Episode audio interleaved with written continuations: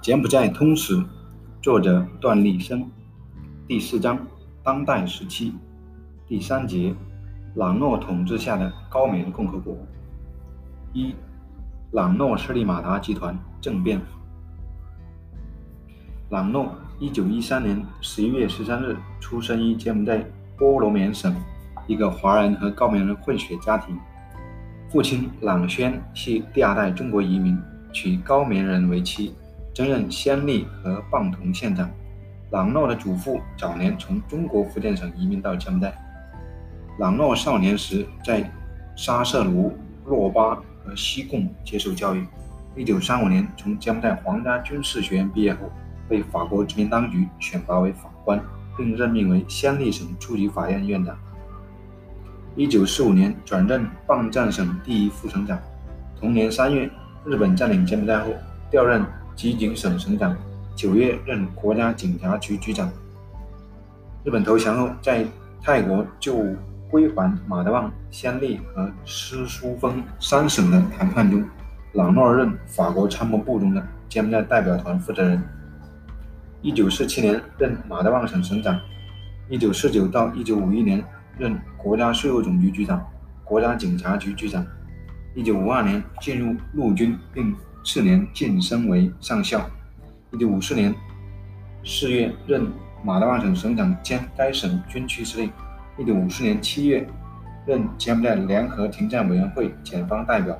一九五五年，朗诺参加了参与了国家元首竞选，但输给了西哈努克。之后任柬埔寨王家武装部队总参谋长。一九五九年任西哈努克内阁国防大臣。成功使柬埔寨在越南战争中保持了中立。一九六零到一九六六年任王家武装部队总司令，一九六一年任宾奴内阁国防大臣，并晋升为上将。一九六六年曾，呃，经过国民议会选举被任命为首相。为了稳定濒临崩溃的柬埔寨经济，政府向农民强行征收水稻，引发一场叛乱。朗诺是镇压这一次叛乱的军方领导人。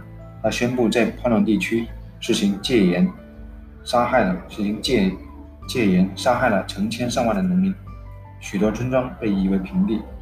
一九六七年，朗诺在一次车祸中受伤，暂时退出政坛，前往法国疗养。一九六八年回国后，他再次被任命为副首相和军队总司令。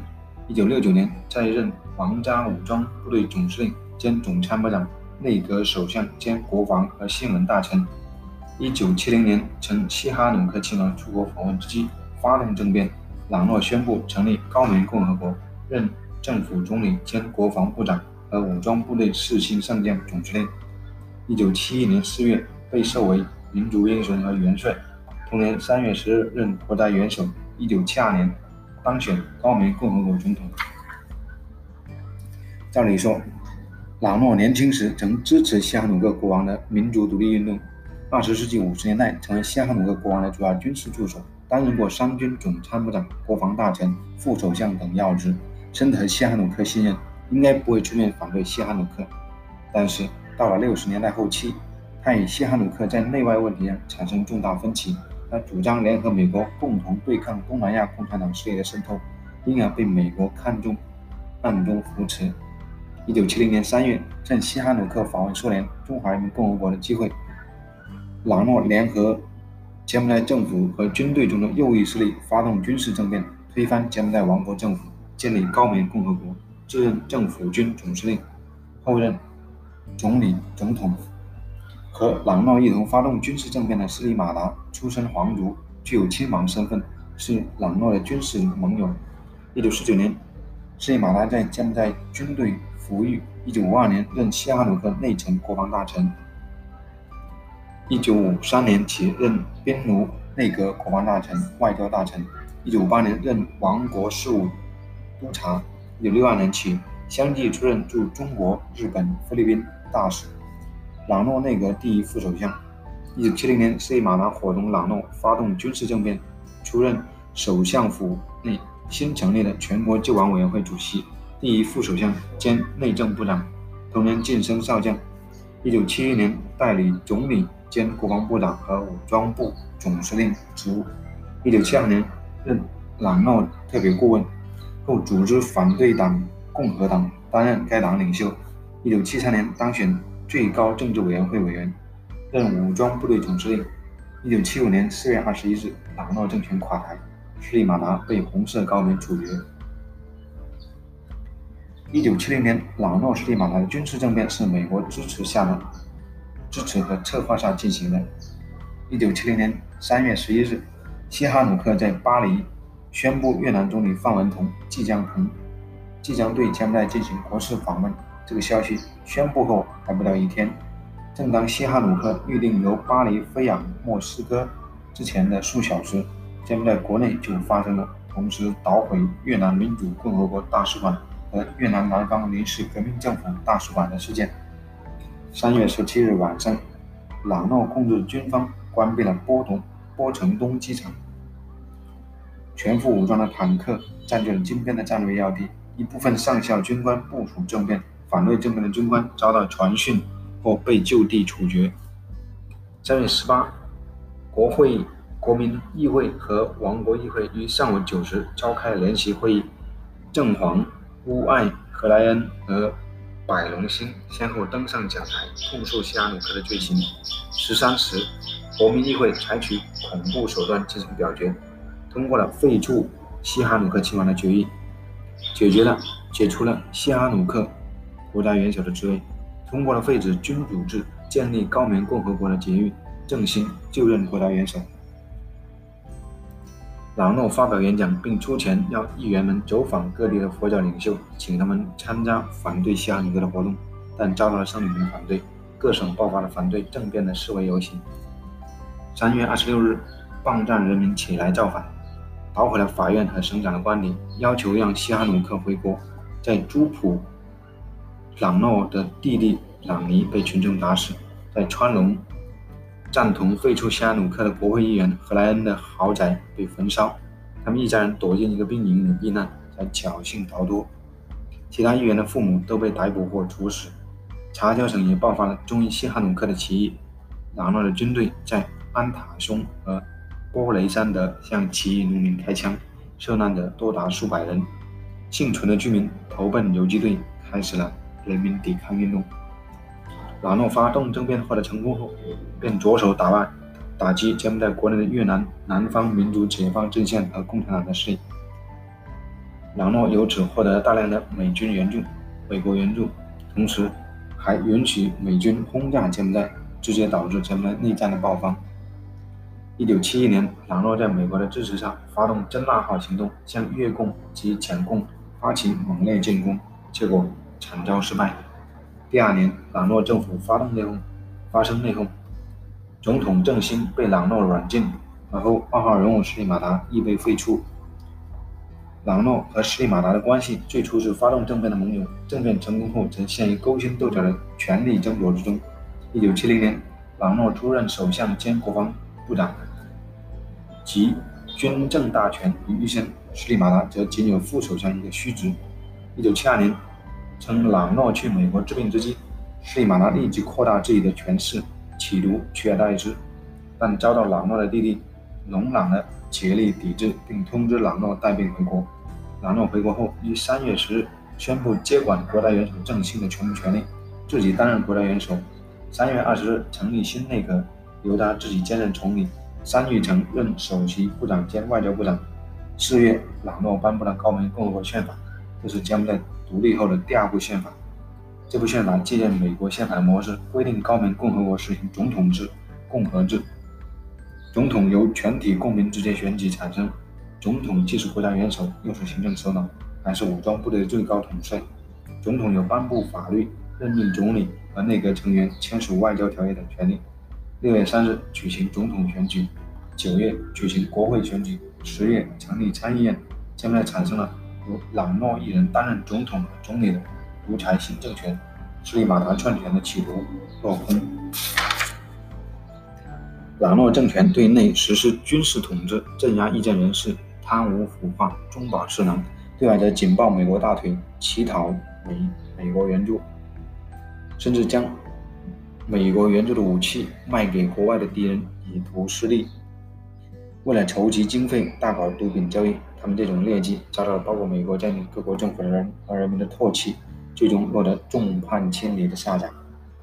一九七五年四月一日，在红色高棉和西哈努克联合阵线强大的军事攻势上，朗诺以出国访问的名义，携带家眷前往印度尼西亚，将总统职位让给了参议院院长苏金奎。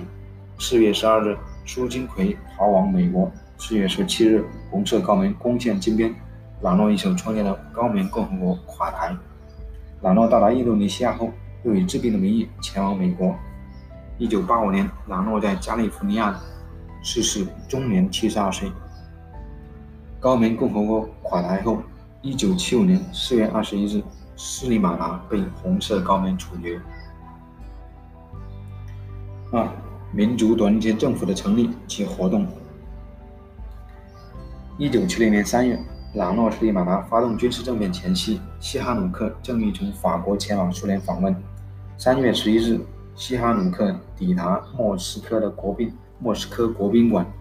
苏联最高苏维埃主席波德戈尔告诉西哈努克，柬埔寨国内可能可能要发生政变。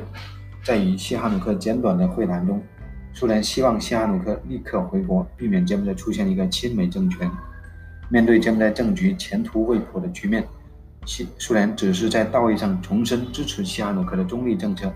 当苏联情报部门获悉朗诺政变成功的消息后，由于担心西哈努克在莫斯科组织流亡政府，便将这个消息压下不表。直到三月十八日，西哈努克登上中国登上去中国的飞机，才通知他国内已经发生政变。与苏联态度截然不同的是，西哈努克在北京受到热情友好的接待。中国政府率先公开表示支持西哈努克的立场。后来，西哈努克与昔日的对手柬共和解，柬共同意停止在柬埔寨国内进行反对西哈努克的武装斗争，联手共建反美统一战线。在中国的支持和协助下，三月二十三日，西哈努克在告同胞书和声明中宣布，在北京成立以他为首的柬埔寨民主统一阵线和柬埔寨王国。民族团结政府建立民族解放军，呼吁说：如果愿意参加解放军和民族统一阵线为祖国和人民服务的话，就请你们到莫斯科和北京找我。乔森潘等柬共领导人成为第一届柬埔寨王国民族团结政府的内阁成员。中国方面发表正式声明，承认柬埔寨承认西哈努克的柬埔寨王国民族团结政府为柬埔寨唯一合法政府。并与金边的朗诺斯里马达政权断交外断绝外交关系。从此，中国每年向柬埔寨王国民族团结政府提供经济和军事援助。西哈努克寓居北京，开始了他联共反美、恢复柬埔寨和平与中立的国际地位的正义斗争。西哈努克强烈地感到，苏联对他的态度并不像中国那样真诚，而是采取圆滑谨慎的外交策略。金边政权更迭伊始，《真理报》在评论柬埔寨政权的文章里就不再称西哈努克为国家元首。在对待朗诺政权的问题上，采取极强的态度。由于朗诺政权最初也不想触犯苏联和中国，表示将继续奉行中立政策，尊重柬埔寨过去和苏联、中国签订的一切协议，并派兵保护苏联中国驻柬埔寨的使馆。因此。苏联将朗诺政权视为奉行和平政策而不奉行战争政策的中立主义政府，与之维持外交关系，而称西哈努克的民族团结政府为流亡政府。苏联向朗诺政府保证，将继续提供政变前承诺的对柬军事援助及其他物质援助。一九七零年十月，苏联突然宣布取消先前对西哈努克发出的访问苏联和东欧国家的邀请。时隔一年后。原柬埔寨王国军队总监杨森安将军才得以以柬埔寨民族统一阵线代表团的名义访苏。《真理报》发表联合公报时声称，完全支持柬埔寨爱国者的英勇斗争，支持柬埔寨民族统一阵线的政治纲领，却避而不提柬埔寨民族团结政府。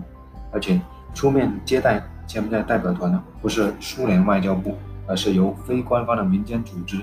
亚非团结委员会出面接待，使柬埔寨民族团结政府方面倍感委屈。西哈努克说：“莫斯科对我们佯作笑颜，但是完全不希望我们达成，完全不希望我们达成良好的谅解。”柬埔寨代表团在苏联受到相当耻辱的待遇。这段时期，苏苏联媒体一直用柬埔寨民族统一阵线主席的头衔称呼西哈努克。直到1973年初，柬埔寨国内形势发生很大变化，将在民族解放武装力量在军事上取得很大胜利，朗诺的军队节节败退，苏联才在西哈努克访问罗马尼亚时称他为国家元首。4月13日，西哈努克在高棉新年招待会后对记者说：“我们希望他们改变目前支持朗诺、反对我们的立场，但是我并不乐观，这只不过是一个梦想，也许会实现。”我们并不希望成为他们的敌人，但是他们不喜欢我们，对此我们感到痛心。我们不能改变他们的政策。在一九七三年，不结盟国家召开的一次会议上，七十个与政府代表一致要求承认柬埔寨民族团结政府为柬埔寨的唯一合法政府，这使苏联陷于十分尴尬的境地，才不得不于十月九日向西哈努克发出口头通知说。苏联方面将柬埔寨民族团结政府看作柬埔寨的唯一合法代表。十月十一日，塔斯社发表新闻稿，苏联大使同西哈努克会晤，宣布苏联驻北京大使拜会柬埔寨国家元首、柬埔寨民族统一阵线主席诺罗顿·西哈努克亲王。双方就柬埔寨局势交换了意见。苏方表示支持柬埔寨民族统一阵线和王国民族团结政府领导下的高棉爱国者的正义斗争。就在同一时间，苏联驻金边大使馆又声明，苏联同柬埔寨政府及朗诺政府的关系没有任何变化。朗诺政府驻苏联代表也说，苏联政府没有告诉他苏联想与金边断交。直到1975年3月28日，朗诺政权垮台前夕，苏联才正式通过外交渠道通知西哈努克，从现在起，苏联仅承认柬埔寨王国民族团结政府为柬埔寨合法政府。要求朗诺驻大驻苏联大使馆的全体成员限期离开莫斯科，同时撤回苏联驻金边的外交官。归纳起来，可以这样概括：1970年3月至1975年3月，近五年时间内，苏联与西哈努克的关系，苏联完全采取押宝式的赌博态度。当局势不明朗的时候，苏联对西哈努克若即若离，态度暧昧。一旦局势朝着有利西哈努克方面的发展，苏联便佯装笑脸充当好人。西哈努克对此深有体会。西哈努克在多次场合强调，只有中国才是他坚强后盾和忠实的朋友。他亲自谱写了一首怀念中国的歌曲，发自内心的唱道：“啊，亲爱的中国，我们心没有变，他永远把你怀念。啊，亲爱的朋友，我们高棉人呢？”有了您的支持，就把忧愁驱散。您是一个大国，毫不自私傲慢，为人谦虚有礼，不不分大小，平等相待。您捍卫各国人民自由、独立、平等，维护人类和平。啊，柬埔寨人民是您永远的朋友。三，红色高棉的发展壮大。一九七零年六月，美国军队撤出柬埔寨，实施战争高棉化的战争战略方针后，柬埔寨共产党领导的红色高棉军事力量迅速发展壮大。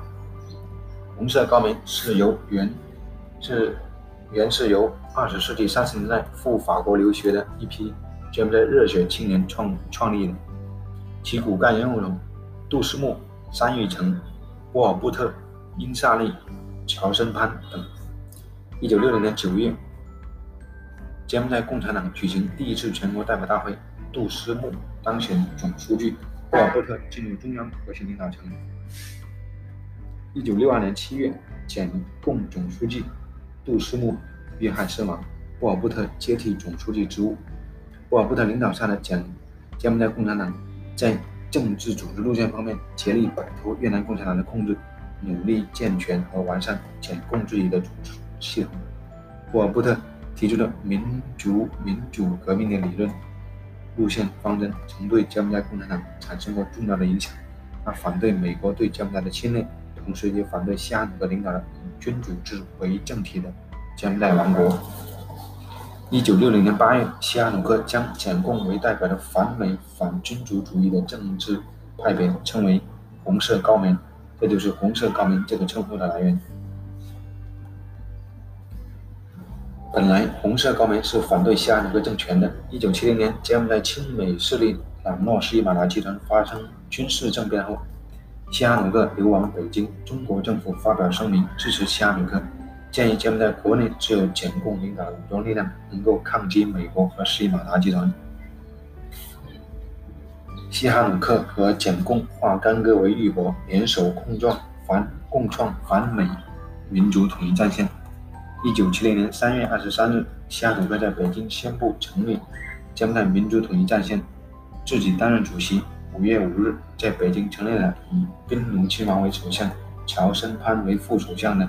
柬埔寨王国民族团结政府，西哈努克担任国家元首，借着积极开展外交活动，争取国际支持。一九七三年五到七月，西哈努克出访欧亚非十一国。一九七四年四到五月，乔森潘、英萨利率柬埔寨代表团正式访华。通过这些外交活动，增强了国际社会对柬埔寨的理解和支持。截至一九七五年四月，世界上承认柬埔寨王国民族团结政府的国家。已经达到了六十二个，极大地孤立了亲美的朗诺政权。在柬埔寨国内，红色高棉武装力量越战越强，特别是自一九七零年六月美军撤离柬埔寨后，朗诺的政府军更是不是红色高棉的对手。